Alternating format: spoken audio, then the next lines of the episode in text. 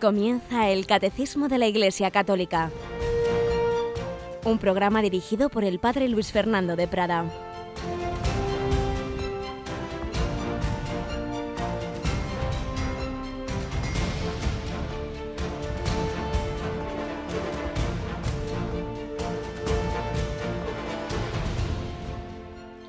Sean Jesús y María. Muy buenos días, querida familia de Radio María, que estáis comenzando este jueves, este jueves de la segunda semana de Adviento y fiesta de Santa Maravillas de Jesús, una de aquellos cinco santos que en su inolvidable último viaje a España San Juan Pablo II canonizó en la plaza de Colón, la Madre Maravillas, la que se ha llamado la nueva Santa Teresa del siglo XX, fundadora de un buen número de Carmelos y que impulsó ese, esa vivencia radical de, de la regla en oración, en austeridad, en esa vida tan propia del Carmelo de contemplación, de, de soledad para estar con el Señor.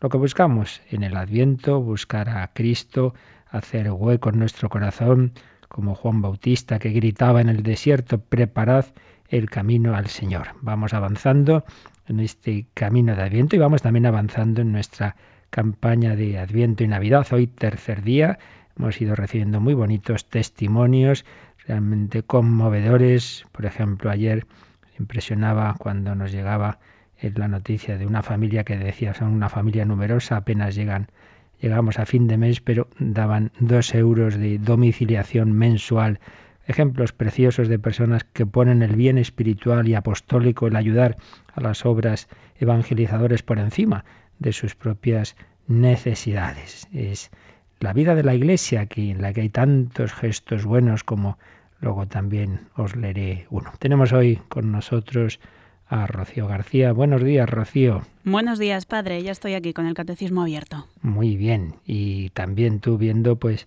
esos testimonios, ¿verdad?, que recibimos de nuestros colaboradores, de nuestros donantes en las campañas. Hoy me parece que la tenemos a las seis de la tarde, la campaña, la hora de campaña, pero todo el día, todo el día, desde que termine este catecismo a las nueve de la mañana, pues estarán nuestros voluntarios atendiendo vuestras llamadas al 902 500 518, vuestros donativos, vuestros ofrecimientos como voluntarios Repito, ya lo he dicho varias veces, que particularmente hay un tipo de voluntariado sencillo en el sentido que se puede hacer desde casa, desde vuestra casa, que es precisamente atender el teléfono. Solo hace falta ordenador con conexión a Internet y bueno, ya se os diría las demás indicaciones de cómo se hace, pero si hay personas que creen que pueden dedicar un tiempo eh, desde sus casas a ello, pues que llamen a ese mismo número ya después de acabar el programa, como digo, contacten con la emisora en el 902 500 518 y, vean si en esa tarea o en otras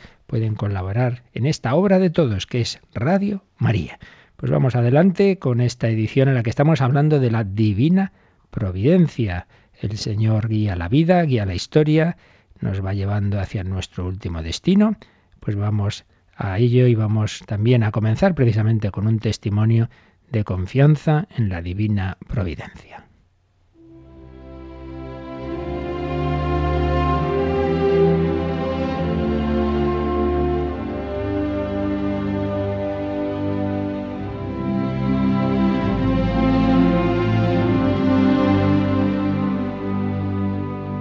Y es que nos escribía ayer mismo, después de la catequesis en que hablábamos de la providencia, nos escribía otra Rocío, en este caso desde Sevilla, y resumiendo lo que ayer vimos y contándonos los rasgos de su vida, pues como un ejemplo de lo que habíamos explicado sobre la providencia. Escribe así Rocío, sé que Dios permite el mal para sacar un gran bien permitió la muerte de su Hijo para dar gloria al Padre y redimir al hombre. También sé que para Dios mil años son como un día y un día como mil años, que no sé qué pensar al ver tantos horrores de muerte, injusticias que comete el hombre contra el hombre al cabo de la historia y no aprendemos, pero pienso que tanto mal es para conducirnos a un gran bien, instaurar su reino, que está dentro de nosotros. aunque desanima un poco tanto mal y tanta despreocupación como si todo fuera mentira. Lo veo en mis propios hijos que no le dan importancia a nada de esto, por supuesto, ni que les hable de nada que huela a religión, pero sé que, como dijo Benedicto XVI, con el silencio y mi testimonio de cada día, puedo ganármelos de nuevo. Confío mucho en la providencia de Dios, que no me deja, no que en el momento que yo quiero, pero sí poco a poco. Y sobre todo en estos años que he pasado de muchas dificultades de todo tipo. Y sé que Él lo quiere así y que le ofrezca todo a Él. Tengo cuatro hijos, ya prácticamente están colocados y nos alegramos de esta salida que ha venido de la confianza en el Padre.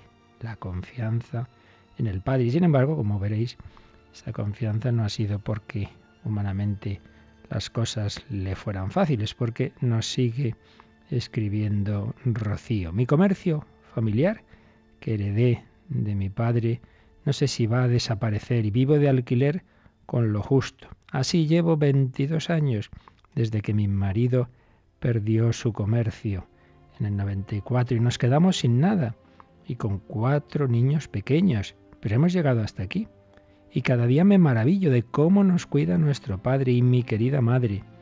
Aparte de multitud de tribulaciones físicas, la última hace dos años salí bien parada de un gran tumor cerebral, benigno, pero fue muy duro. ¿Y cómo quedé? Pero ya estoy trabajando con ánimo y dando gracias a Dios todos los días porque me ha dejado aquí y porque le dije que no me llevara, que no estaba preparada. Ahora, ahora creo que ya lo estoy. Todos los días estoy leyendo la palabra de Dios, el catecismo con Radio María súper enganchada hasta las nueve y media, en que me voy a trabajar. Voy también a catequesis semanal, participo en las lecturas en misa, me encanta, visito todos los viernes al Santísimo y atiendo en lo que puedo a los pobres indigentes que me encuentro, llevándoles un poco de comida y una gran sonrisa. Pues en ellos veo a Jesucristo de verdad, hasta el punto de que se me saltan las lágrimas cuando los dejo. Y en la medida de mis posibilidades económicas ayudo donando para los cristianos perseguidos, o los del ébola, o Red Madre, o Radio María. Sé que Jesucristo me pide más y más le iré dando, pues confío mucho que Él es mi fuerza y lo puedo todo con Él.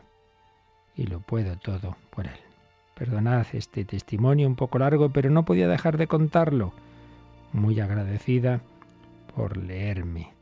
Y ya os escribiré más, pues como dicen en mi casa es que no te callas, hija, pero es porque desbordo tanta gratitud. Pues gracias a ti, Rocío, pues una vida, una familia, una historia, cada uno tiene la suya, todas, en todas hay momentos buenos y malos, pero en esta está ese punto que atraviesa toda la historia, que es la confianza en Dios nuestro Padre, que va guiando nuestra vida con su providencia.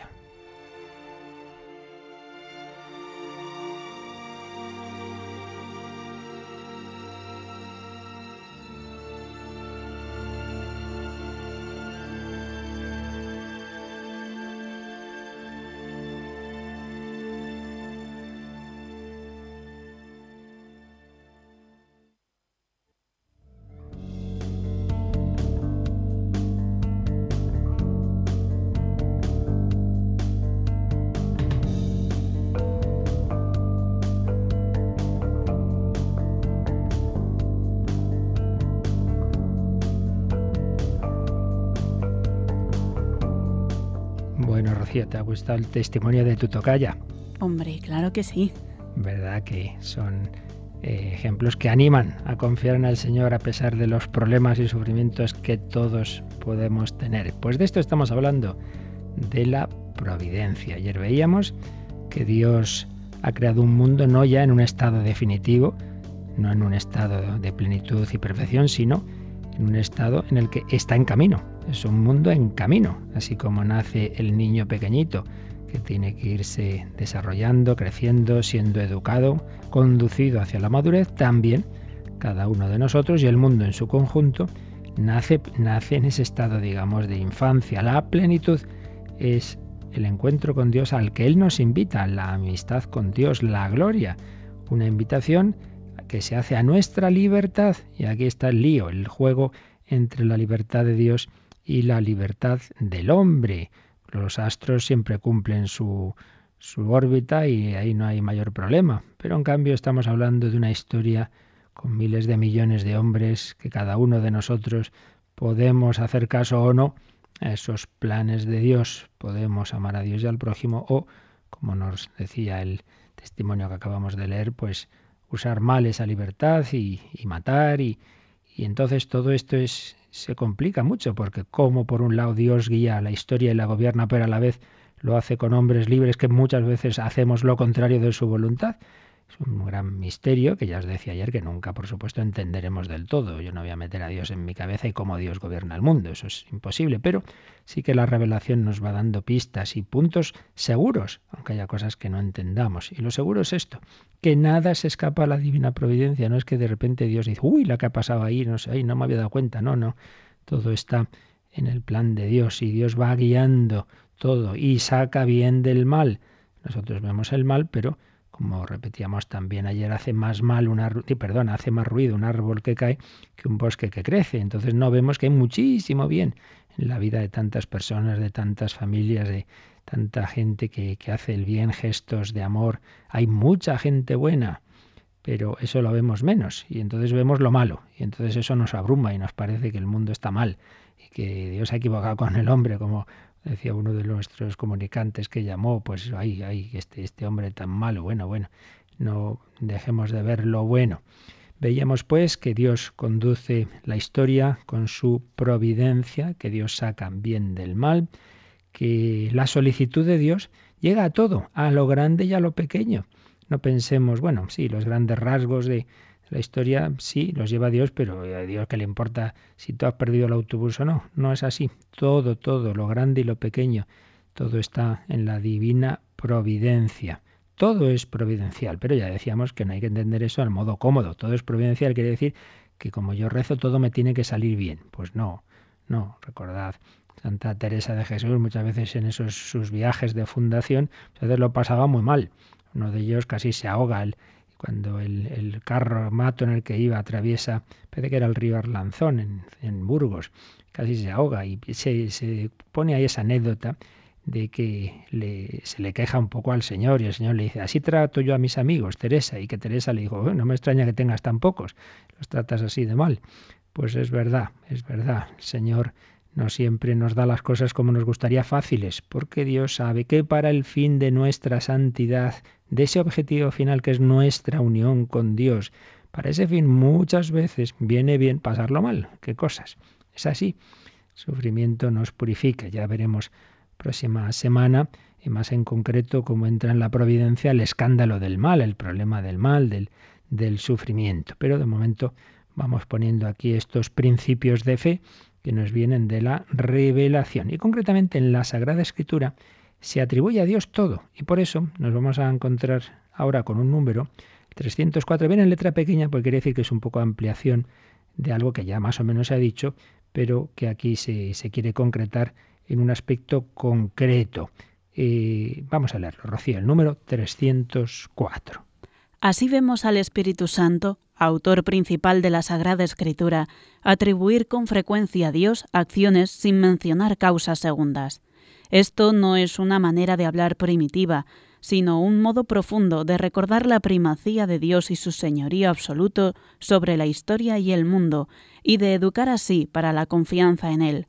La oración de los salmos es la gran escuela de esta confianza. Así pues, fijaos lo que se nos ha dicho. Vemos al Espíritu Santo autor principal de la Sagrada Escritura, atribuir con frecuencia a Dios acciones sin mencionar causas segundas. Vamos a ver, es una frase con varias ideas importantes. En primer lugar, el Espíritu Santo, autor principal de la Sagrada Escritura. Esto lo explicamos en su día cuando hablamos de la Biblia, de la Sagrada Escritura, y decíamos que la Sagrada Escritura tiene dos autores, el autor divino y el autor humano. El autor humano que son muchos autores humanos, porque la Biblia está formada por muchos libros escritos a lo largo de, de siglos y con muchos autores. Entonces están los autores humanos. Pero todos ellos están inspirados, están movidos misteriosamente por una acción trascendente de Dios que llamamos la inspiración, que hace que el mensaje que se transmite, cada autor humano a su manera, pero el mensaje último, el contenido realmente importante que se nos transmite, que es el contenido de cara a nuestra salvación, contenido de tipo religioso, ese mensaje, quien lo está inspirando es Dios, es el Espíritu Santo. Por eso este número empieza diciendo que el Espíritu Santo, autor principal de la Sagrada Escritura, ¿qué es lo que hace en esos libros de la Escritura? Dice atribuir con frecuencia a Dios acciones sin mencionar causas segundas. ¿Qué es esto de causas segundas? Pues decíamos estos días que la causa primera de todo lo que existe y de toda acción es Dios. No podríamos existir si Dios dejara de crearnos. Ya hemos dicho también que la creación no es que fue al principio, Dios crea el mundo y ala, se acabó. Como quien eh, construye un coche y luego ya no sabe qué ha sido del coche. No, no, no. Dios nos está permanentemente dando el ser. Como poníamos el ejemplo de la, de la central eléctrica, si, si dejara de enviar la, energía, pues ahora mismo nos quedábamos sin luz. No basta que tengamos las bombillas, hace falta que constantemente reciban energía. Pues nosotros constantemente tenemos que recibir el ser. ¿De quién? De la causa primera de todo ser. Y de la causa primera de toda acción. ¿Y quiénes son las causas segundas? Pues las criaturas. Entonces, eh, ¿quién, ¿quién da lugar a que haya un niño nuevo? Los padres son las causas segundas. Por eso se dice que han procreado. Sí, sí, pero si no estuviera Dios detrás no habría nada que hacer. Y en ese caso de una manera muy especial, porque el niño no solo tiene un cuerpo que proviene del cuerpo de los padres, sino un alma que proviene directamente de la creación de Dios. Pero incluso en todos los demás casos, cuando hablamos de causas segundas, no hay que olvidar que sí, que esto se ha producido, por ejemplo, la lluvia, pues se ha producido porque ha habido una condensación de agua, formado unas nubes, han dado unas determinadas condiciones y entonces va y llueve. Claro, esa es la causa segunda, la que nosotros vemos, la que la ciencia puede estudiar perfectamente. Pero todo eso no ocurriría si Dios no estuviera sosteniendo en el ser y en el actuar a todos esos elementos, a esa agua, a esas nubes, etc. Y en este sentido, lo que nos dice la Biblia, que nos dice, perdón, el catecismo, que la Biblia con frecuencia le atribuye directamente a Dios una acción sin mencionar las causas segundas. Por ejemplo, eh, podremos encontrar Dios envió el rayo. Hombre, ya sabemos que no es que Dios esté ahí. Pues a ver, voy a mandar un rayito. No, ya sabemos que eso se produce como consecuencia de unas leyes que Dios mismo ha puesto en la materia, que se ha producido determinadas reacciones, de acuerdo, pero volvemos a lo mismo. Todo eso no ocurriría si Dios no estuviera dando el ser y al actuar a esas causas segundas. Entonces, no es algo primitivo, nos dice el catecismo, no es tan absurdo el, de, el decir Dios envió el rayo en ese sentido de que Dios guía la naturaleza, Dios la gobierna. Entonces, por ejemplo, pues nada, el hombre ha venido por la evolución. Bueno, pues aunque sea así, Dios ha guiado la evolución, por lo tanto Dios ha creado al hombre, aunque haya sido de una manera progresiva. Eso es otra cosa, que lo haya hecho progresivo. A fin de cuentas, no nos olvidemos, esto ya llegaremos también, que el Génesis dice que Dios, uno de los relatos de la creación, ¿no? Recordáis que, que formó con, con el barro, formó a un, a un, hombre, pues dice con el barro, no dice de la nada.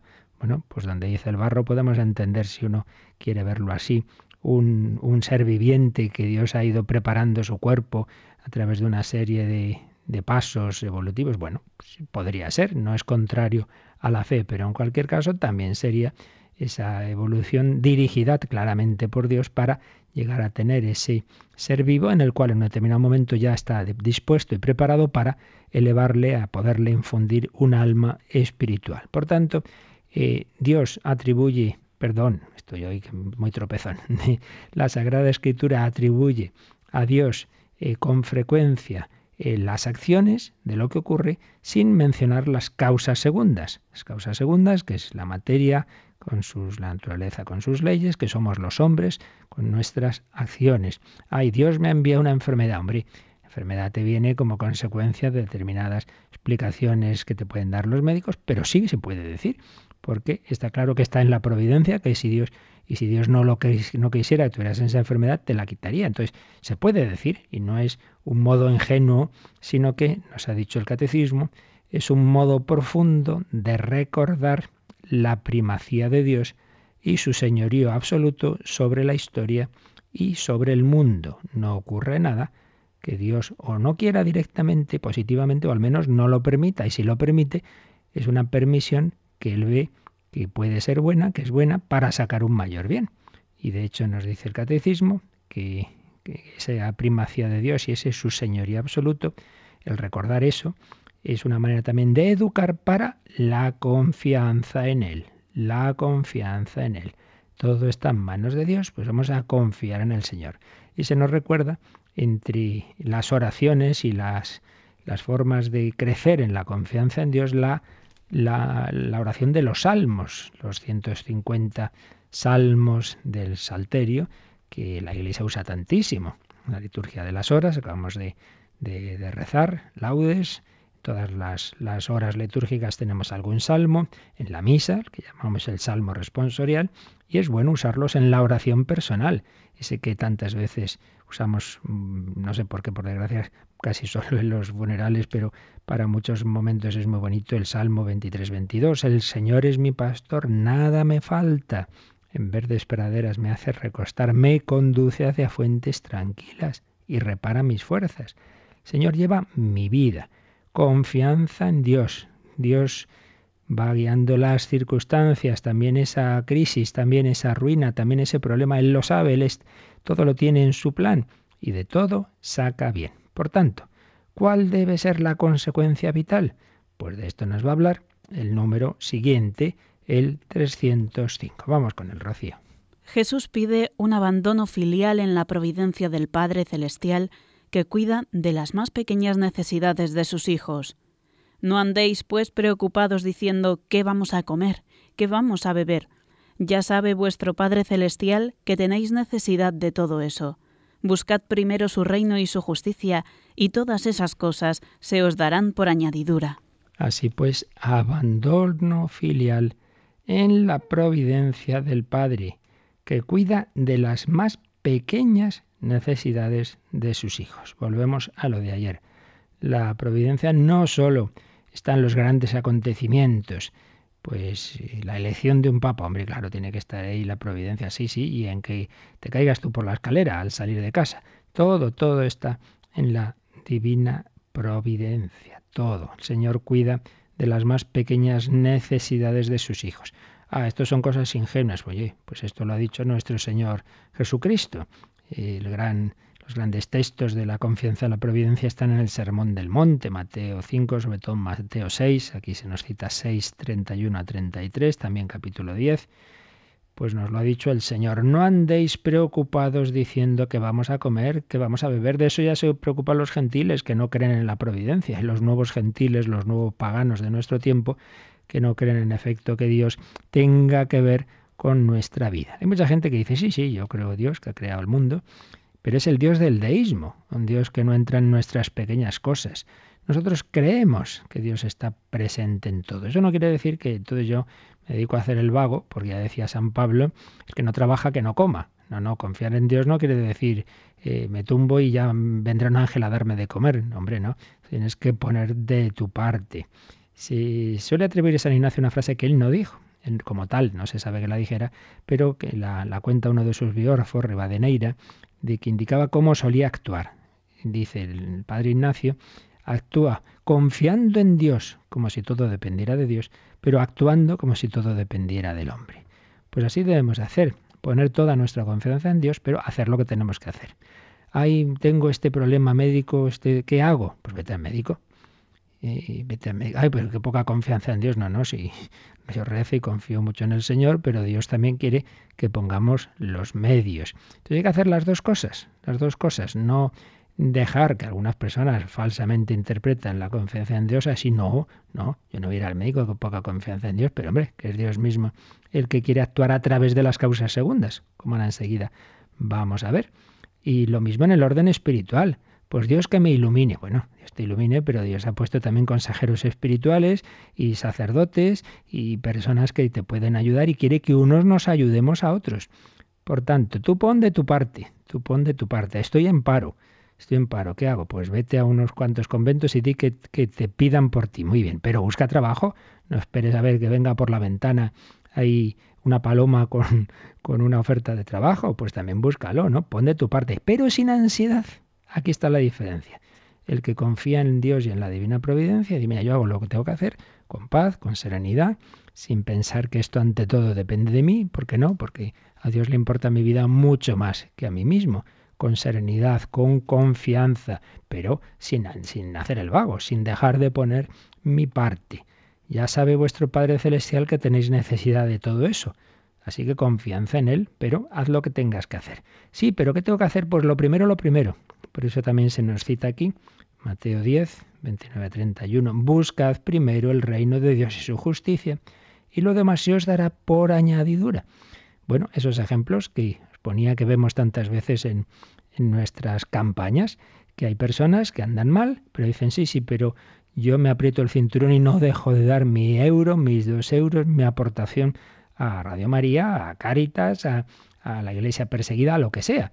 Aquí ahora no me refiero a esto o al otro, sino a una obra buena, a una obra evangelizadora, a extender el reino de Dios a un pobre. Yo lo doy, pero hombre, si tú andas justo, Dios proveerá. Y así se ve tantas veces. Son religiosas que tienen por carisma, algunas que tienen por carisma que ni siquiera pueden pedir, sino únicamente confiar en la providencia. Estoy pensando en una que lo vive hasta el extremo, este, este, esta confianza, y, que muchas veces, claro, tiene, tiene hospitales y tiene grandes pagos que hacer a sus, a sus trabajadores, etcétera, y falta un día para, para ese pago y le falta muchísimo dinero y no se ponen nunca nerviosas, nunca. Y de repente aparece alguien, oiga, mire, quería hacer un donativo y extiende un cheque justo la cantidad que les falta. Eso lo he oído yo contar directamente y testimonialmente y no son inventos. Pues esa misma orden religiosa con frecuencia nos manda donativos a Radio María. Cumplen esto, dicen, bueno, nosotras hacemos el bien y Dios que cuide de nosotros. Buscad el reino de Dios y su justicia y lo demás se os dará por añadidura. Recuerdo don José Rivera, sacerdote toledano en proceso de beatificación, fue director espiritual, uno de los directores espirituales del Seminario de Toledo y un hombre vivía muy austeramente. Y recuerdo oírle contar que una ocasión escribió unas cartas a algunos empresarios de gente de dinero pidiéndoles ayuda para, para pobres, para diversas necesidades. Y uno le contestó, mire, me gustaría, pero justo ahora es que andamos mal. Entonces a su vez le volvió a contestar don José y le dijo, pues por eso mismo, usted contribuya, eh, busque el reino de Dios y si lo hace ya verá cómo le va mejor la empresa. Porque Jesús ha prometido, Dad y se os dará. Buscad el reino de Dios y lo demás se os dará por añadidura. Si usted ejercita la caridad, Dios le cuidará. El otro ya no, por lo visto, ya no le respondió. Debió pensar, este cura está un poco loco. Aplicó criterios humanos en vez de criterios evangélicos. Pues es verdad, tú fíate de Dios. Busca primero el reino de Dios y su justicia y lo demás se os dará por añadidura. La persona con confianza en la providencia vive muy contenta, vive muy feliz, no porque no tenga problemas. También entrevistábamos hace muy poquito un hombre que, en poco tiempo pues, se ha acercado al Señor. Decía, sigo teniendo los mismos problemas que antes, pero ahora tengo una paz y una alegría que no he tenido nunca en mi vida, que viene de eso, de sabernos en manos de Dios. Por tanto, Dios guía nuestra vida, tenemos que confiar en Él y no caer, y no caer en falsas maneras de controlar el futuro. Rocío, tenemos aquí una cita marginal, número 2115, que uno dice, ¿y esto de qué va? El 2115, pues nos lleva a la parte moral de, del catecismo, nos lleva al segundo mandamiento. Vamos a leer este número 2115. Dios puede revelar el porvenir a sus profetas o a otros santos, sin embargo, la actitud cristiana justa consiste en entregarse con confianza en las manos de la providencia en lo que se refiere al futuro, y en abandonar toda curiosidad malsana al respecto. Sin embargo, la imprevisión puede constituir una falta de responsabilidad. Muy interesante este, esta referencia a este número. Como veis, todo el catecismo, toda la vida cristiana está relacionada. La fe en la providencia tiene consecuencias morales el, que, el que no tiene esa confianza en que está en manos de Dios y quiere controlar todo, personas que pretenden controlar todas las circunstancias de su vida. Mira, que no, que, que olvídate. También parecía todo muy controlado en el viaje del Titanic, estaba con Olunden y Dios, y siempre aparece, apareció el iceberg que lo hundió. Siempre en nuestra vida hay algo con lo que no cuentas. Por muchas revisiones médicas que te hagas, siempre hay algo que puede aparecer y siempre hay un accidente que puede ocurrir y una crisis que no esperábamos y también en positivo. Siempre hay cosas que, olvídate, que no eres Dios, que no vas a poder controlar. Pero el que no cree esto, intenta, intenta saber todo. Entonces vamos a ver si a través de adivinos, saber cómo puedo yo enterarme de lo que va a pasar con mi vida. Que de eso nada. Entrega tu vida con confianza en manos de la providencia. Ahora bien, también esto se puede entender mal, como os decía antes, que se puede entender mal el no trabajar porque ya confío yo en Dios, ¿no? ¿Y cómo se puede entender esto mal? Dice, la imprevisión puede constituir una falta de responsabilidad. Bueno, estoy sin trabajo, pero cobro paro, pues bueno, ya, ya, ya llegará. Bueno, ya llegará, pero vete buscando. Por eso, esta, esta actitud de paz, de serenidad, de confianza, no debe llevarnos a la pereza, es cosa muy distinta. Haz las cosas siempre eh, poniendo de tu parte, pero sin la ansiedad del que cree que él lleva su vida, sino con la confianza, la paz y la alegría de quien se sabe en manos de Dios, como un niño que es cuidado por sus padres, pero que los padres le van enseñando a hacer las cosas. Si no, sería una mala educación. Pues vamos a pedir al Señor que estos principios de fe nos lleven a estas actitudes de confianza en el Señor, una confianza activa, no una confianza perezosa, pero sí una confianza alegre, como nos enseña la hermana Glenda en esta canción con la que vamos a meditar todo este tema.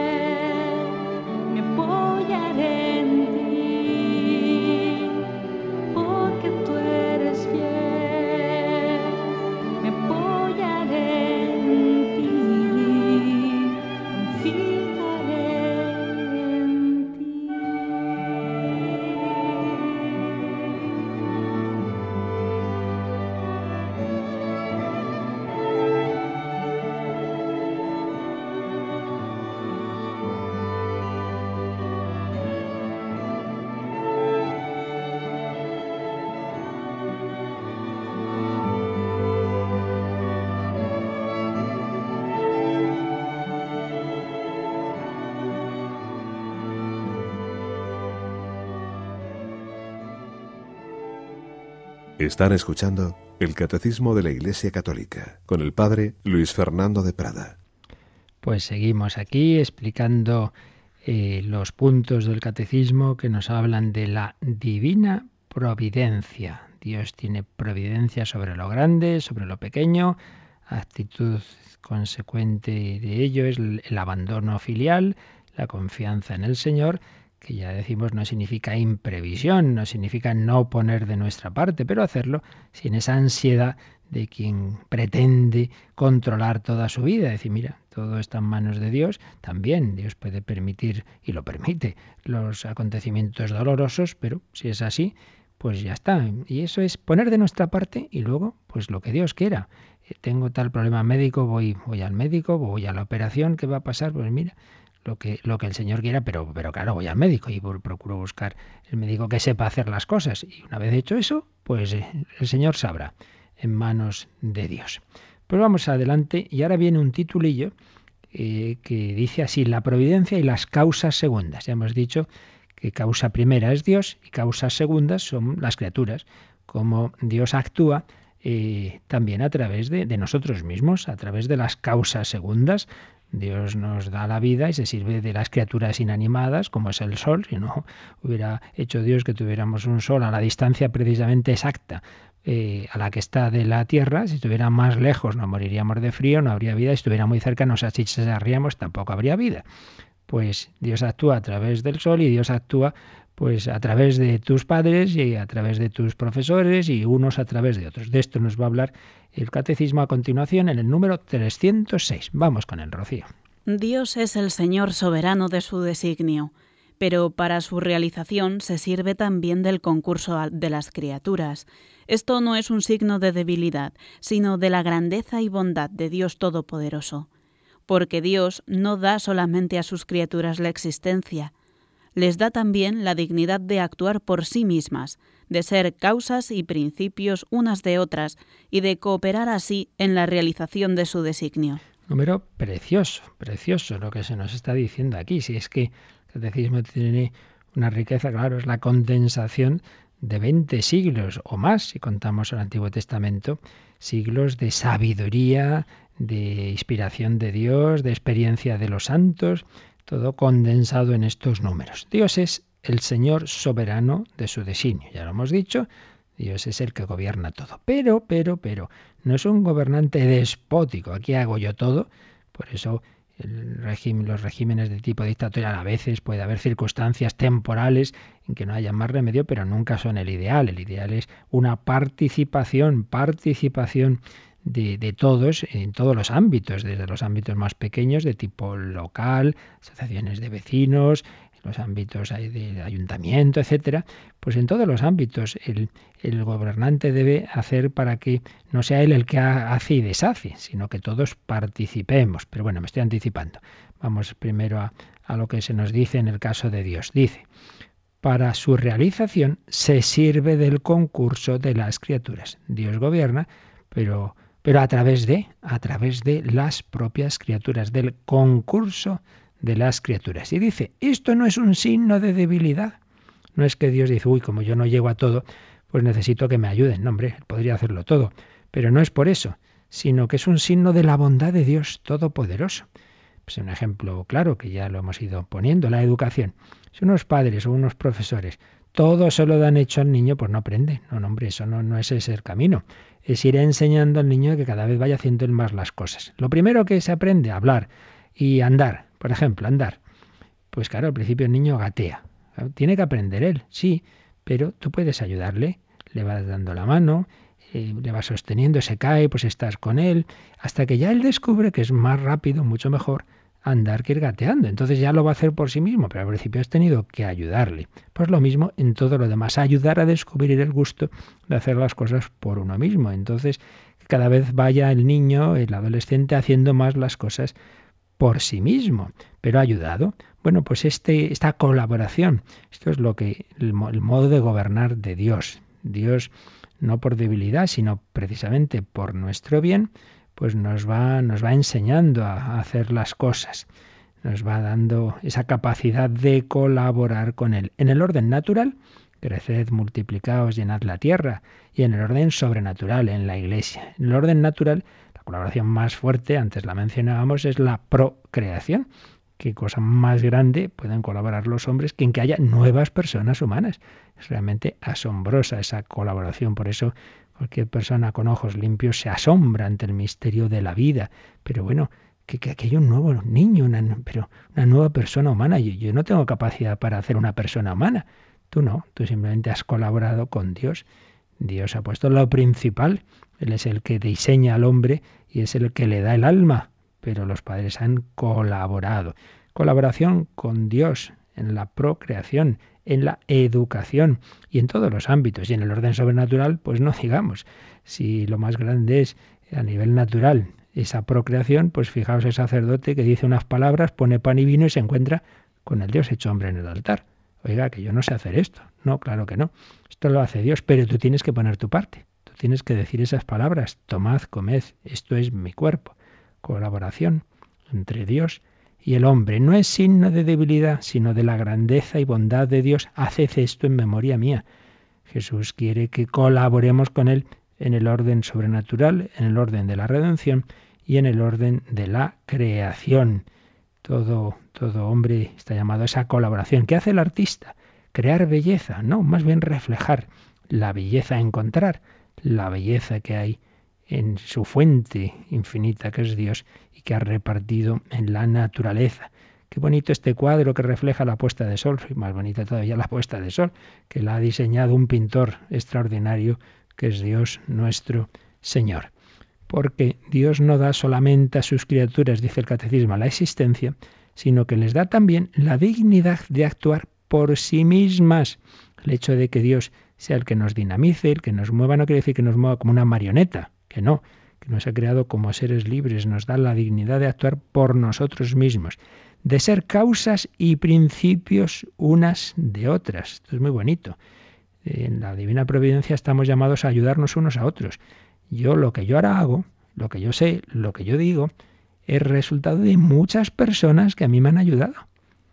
Muchas cosas que dicen, ay, ayuda a lo que usted dice. Pues yo no digo nada mío. Yo podría decir, esto lo aprendí de este padre, esto del otro, esto lo leí en tal libro, esto en, lo aprendí en tal escuela. Todos nos ayudamos unos a otros, recibimos unos de otros, somos instrumentos de Dios, principios unos de otros. ¿Qué, serías de, qué sería de ti sin tus padres, sin quizá aquella tía que, que tanto te ayudó, aquellos abuelos, aquellos profesores, aquel, aquellos catequistas, aquel sacerdote, todos somos instrumentos de Dios. Claro, es verdad que instrumentos limitados y que también nos podemos hacer daño, nos lo hacemos, es cierto. Dios al contar con nuestra colaboración corre ese riesgo y lo sabe, pero prefiere correrlo, prefiere eso a hacerlo el todo, porque eso no sería bueno. No, no, Dios cuenta con nuestra colaboración, nos da la dignidad de ser eh, causas y principios unos de otros y de cooperar así a la realización de su designio, de su designio. Y aquí viene, entre los números marginales, vamos a leer, a ver, el 1884, que está también en la parte, en la parte moral, y saca una consecuencia de cómo debemos también nosotros ejercer la autoridad. Si Dios ejerce su autoridad en la providencia de esta forma que se nos ha dicho aquí, vamos a ver qué consecuencia social puede tener esto. 1884. Dios no ha querido retener para él solo el ejercicio de todos los poderes. Entrega a cada criatura las funciones que es capaz de ejercer según las capacidades de su naturaleza. Este modo de gobierno debe ser imitado en la vida social. El comportamiento de Dios en el gobierno del mundo, que manifiesta tanto respeto a la libertad humana, debe inspirar la sabiduría de los que gobiernan las comunidades humanas. Estos deben comportarse como ministros de la providencia divina. Aquí sí viene esa consecuencia social que hace un momento yo os estaba ya anticipando. Si Dios gobierna el mundo contando con nosotros, pues esto tiene aplicación a cómo debemos eh, organizar la vida social desde sus ámbitos más pequeños, como es la familia, hasta los ámbitos mayores, como es el gobierno de una nación o de las comunidades a nivel internacional. Si Dios no ha querido retener para él solo el ejercicio de todos los poderes, cuidado con los planteamientos totalitarios, en que todo el poder se concentra en el Estado, en la comunidad, en una persona. Eh, hoy día somos muy democráticos y nos suena mal la palabra dictadura y no nos damos cuenta de que por medios democráticos puede llegar al poder un partido que luego concentra cada vez más poder en el Estado y al final muy democrático pero totalitario. Una cosa no quita la otra. Se puede llegar por votos a un planteamiento totalitario de gobierno y eso es terrible porque resulta que mi vida ya incluso personal, familiar, la educación de mis hijos, todo está en manos de unos señores que gobiernan el Estado porque le han votado eh, 61%. Hombre, pues qué bien, bueno, como si fuera 90, me da igual pues eso no es nada bueno. Si Dios no ha querido retener para él solo el ejercicio de todos los poderes, pues es importante también que todos los ámbitos de la vida social sepamos imitar al Señor, sepamos hacer que todos, cada uno en, en su ámbito, evidentemente, participemos, pongamos de nuestra parte. Sea, eh, la consecuencia de esto es un principio de doctrina social de la Iglesia muy importante, que es el principio de subsidiariedad, que quiere decir que un organismo de orden superior no debe hacer lo que puede hacer otro de orden inferior, sino ayudarle a hacerlo. Por ejemplo, lo que acabo de decir, la educación. Los padres son los primeros que los responsables de educación de sus hijos son sus hijos, no son de usted, señor político. Son los padres los que educan. Y a los padres educan el colegio que ellos quieren conforme a sus planteamientos. Entonces usted ayude a esos colegios a poder realizar esa función. Pues no, se quita la enseñanza privada, se quita los conciertos, porque quien educa es el Estado. Pero hombre, que le ha dado usted esa, esa autoridad sobre las almas y las conciencias de los niños para educarles como a usted le parece. Hay que hacer es ayudar a esos, a esos organismos, en este caso a esas escuelas, a esos colegios, a realizar lo que van a hacer mucho mejor que no desde todo, desde lo alto, ¿verdad? Controlado desde de un poder anónimo. Esto, ya digo, en todos los ámbitos. Por ejemplo, el más sencillo, la organización de la vida de familia.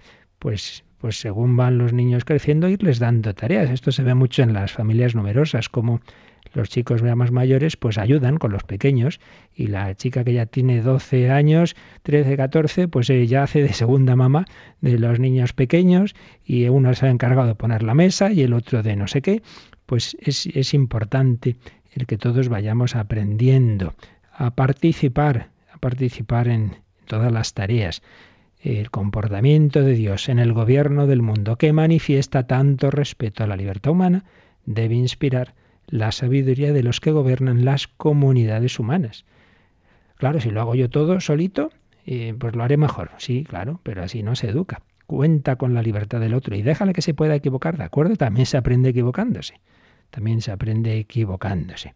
Así pues, entre todos, esto mismo pues lo, vemos en Radio María. Esto sí, desde luego el pobre eh, director y los que están con él lo quisieran hacer todo se volvían más locos de los que ya estamos, ¿verdad? Esto es una tarea de todos. Hay centenares y centenares de voluntarios, voluntarios de, programación, de difusión, de bueno, de, todo, como sabéis. Y eso es lo bonito, que eh, es dinamizar la tarea de cada uno entre todos pues es la Virgen María, la directora, la que gobierna la radio y es ella la que va dando a cada uno una tarea, una responsabilidad. Pues esto en todos los ámbitos, en la vida de la iglesia, sacerdote, él solo va a dar la catequesis. Hombre, mejor tú forma a los catequistas y, y, los catequistas pues enseñan a los niños y luego habrá chicos que luego también sean catequistas y así como Dios nuestro Señor hace con nosotros, pues que también nosotros sepamos imitarle en esta manera de gobernar eh, que va implicando dar participación a todos. Bueno, pues ahora damos participación a nuestros oyentes en estos últimos minutos que podéis llamar o escribir como ahora se nos va a recordar. Participa en el programa con tus preguntas y dudas. Llama al 91 153 8550. También puedes hacerlo escribiendo al mail catecismo arroba radiomaria.es. Catecismo arroba radiomaria.es.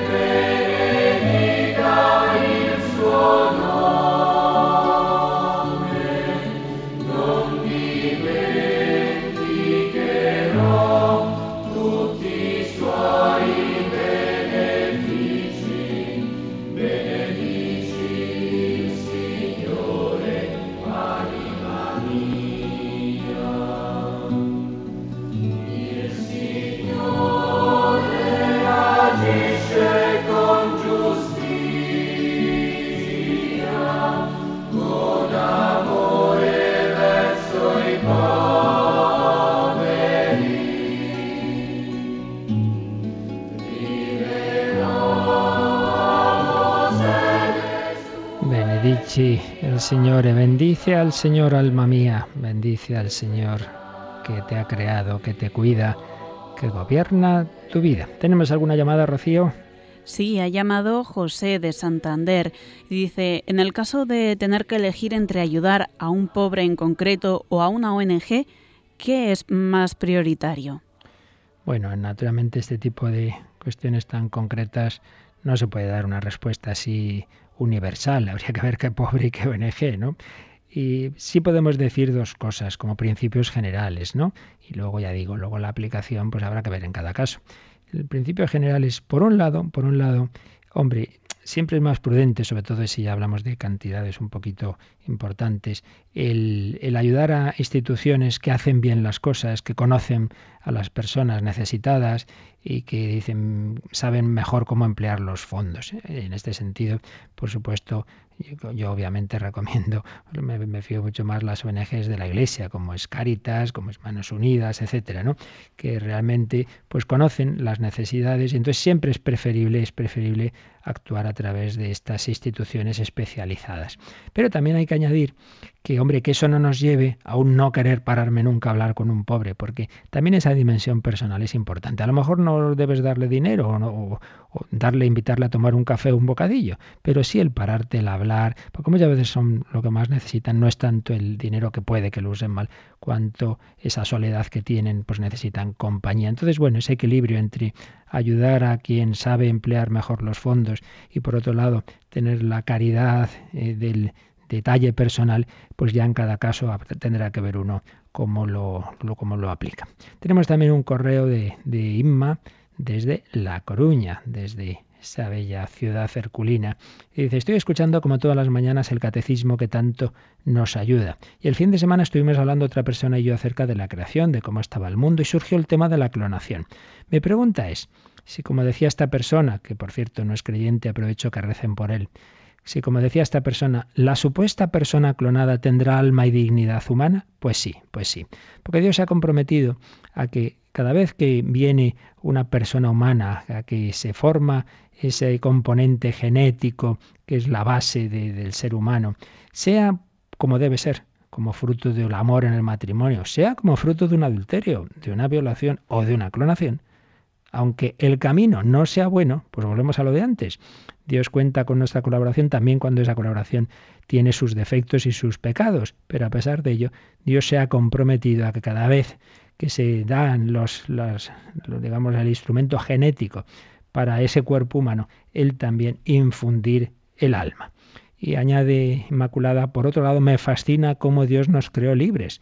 Realmente si no fuese así, muy poco valdría el que lo quisiésemos o no esa paz y alegría que nos da es fruto de su amor inmenso. Muchas gracias por Radio María y que sigamos ahí. Pues así es, Inma, muchas gracias. ¿Qué más llamadas tenemos, Rocío?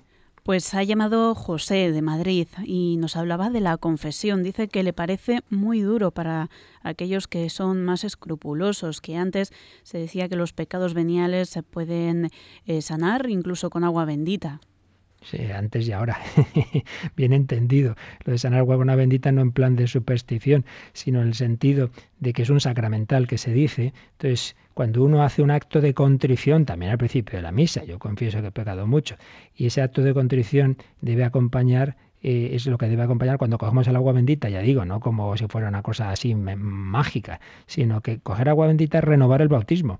Es decir, yo que en el, mi bautismo fui consagrado a Dios, Señor, me quiero consagrar a ti y te pido perdón por lo que me ha apartado de ti. Entonces, un acto de contrición y un sacramental como es el agua, coger con devoción el agua bendita, pues puede perdonar los pecados veniales. Sí, se dijo antes, se dice ahora. Otra cosa es que a pesar de ello, siempre eh, a través de un sacramento como la confesión, recibimos más ayuda, recibimos más gracia de Dios. Por ello, aunque no sea imprescindible, aunque no sea necesario, es conveniente la confesión de los pecados también veniales. Ahora bien, es importante tener un confesor, esto es muy ideal, confesor fijo, que a uno le conozca. Entonces, si ese confesor ve que una persona es escrupulosa, hacerle caso. Y si te dice, no te confieses más que una vez a la semana o a las 15 días o al mes, lo que te diga el confesor, entonces obedécele.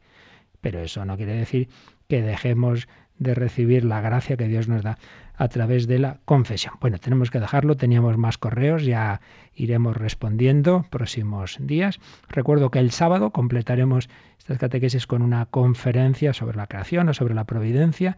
Tenemos luego que elegirla, pero que sea la que sea os va a ayudar mucho a completar este tema de la creación y de la providencia. Yo recuerdo también que seguimos en campaña, que todo el día están nuestros voluntarios al 902 500 518, que como hemos explicado hoy mismo, pues la radio la hacemos entre todos, que necesitamos tu ayuda, tu oración, tu voluntariado, tu donativo pequeño grande, tú también eres instrumento de la providencia para que pueda seguir existiendo esto, porque esta hora que acabamos de tener, cada hora de Radio María, para que se pueda emitir y llegar a, a, los lugares de España donde está Radio María, sabéis, nos cuesta, está calculado unos 415 euros. Una hora. Por eso necesitamos la ayuda de todos para seguir adelante. Contamos contigo y pedimos al Señor su bendición, la bendición de Dios Todopoderoso, Padre, Hijo y Espíritu Santo, descienda sobre vosotros. Que paséis un feliz día en el Señor.